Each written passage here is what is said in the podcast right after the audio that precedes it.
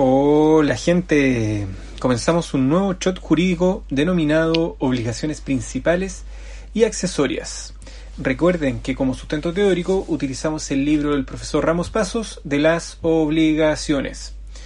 Para hablar de las obligaciones principales y accesorias debemos remitirnos al artículo 1442.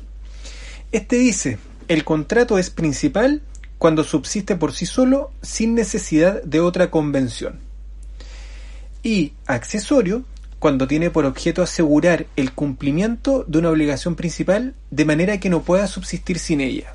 El artículo es bastante claro en su distinción y en esa línea serán, por ejemplo, obligaciones principales, eh, la obligación del mutuario de restituir, por ejemplo, o la del comprador de pagar el precio.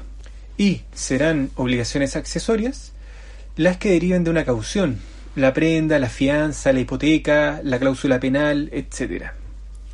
La importancia de esta distinción radica en que lo accesorio sigue la suerte de lo principal.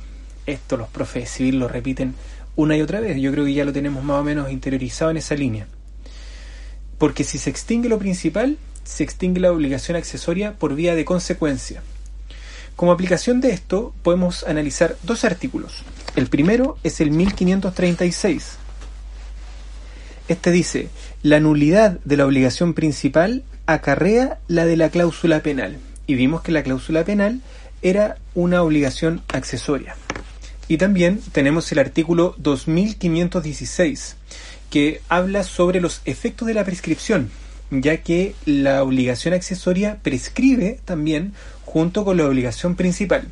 Dice el artículo, la acción hipotecaria y las demás que proceden de una obligación accesoria prescriben junto con la obligación a que acceda. Muy bien, hemos terminado este capítulo, les mando un abrazo y nos vemos en un próximo shot. Chao.